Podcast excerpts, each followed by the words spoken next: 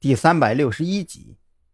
挂断电话后，张扬没有任何迟疑，当即将手机里的电话卡取出扔掉，这才将手机重新揣回兜里。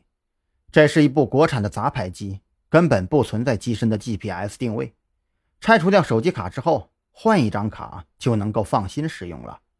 唯一的遗憾就是那扒手没有将充电器随身携带，自己还得想办法问民宿老板借个充电器用用。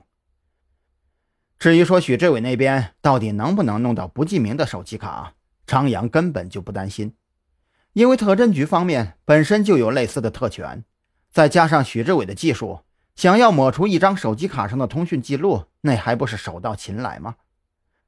张扬揣着一千七百块钱回到了民宿，从老板那儿用二十块钱押金换来一个充电器，准备先睡上一觉养精蓄锐。这一觉。张扬睡得很不踏实，短短五六个小时里，他已经惊醒了三四次，最后一次醒来已经是早上六点出头。算了算时间，李栋那边应该也开始安排对宾馆之类的场所进行检查了，索性就穿戴整齐，找老板退了房。在老板那促狭的目光中，张扬将充电器还给他，大步离开了民宿。本想去网吧登录邮箱，却忽然想到。自己的身份证已经不能再用了，索性拿着手机去了移动营业厅，连着营业厅的无线网，用手机进入邮箱查看。徐志伟果然没有让张扬失望，一份软件和图纸正安安静静地躺在他的邮箱里。张扬将软件下载到手机上，发现这是一份及时的定位程序。至于那份图纸，应该是标注着临海市出入路口的警力部署。张扬用邮件给许志伟回复了一句“收到”，打开软件，这才发现即时定位程序上居然已经标注了一个定位点，在备注栏写着一组数字。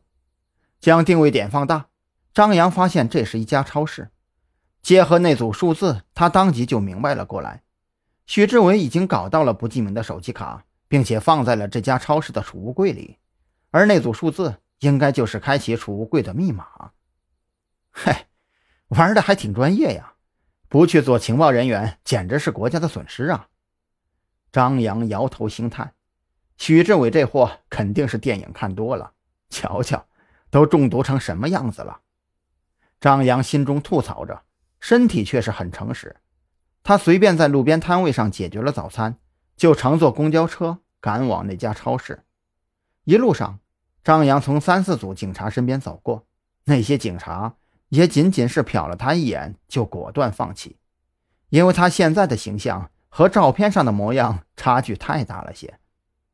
从超市的储物柜里取出那张手机卡，张扬这才彻底的松了口气，兜里有钱，手机有电，自己成功躲开追捕的几率就增大了很多。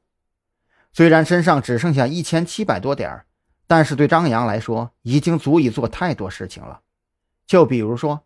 在看守所附近找个地方住下，他必须搞清楚陆安在看守所里到底和什么人接触过，而那个接触过陆安的人绝对和子午会有关系。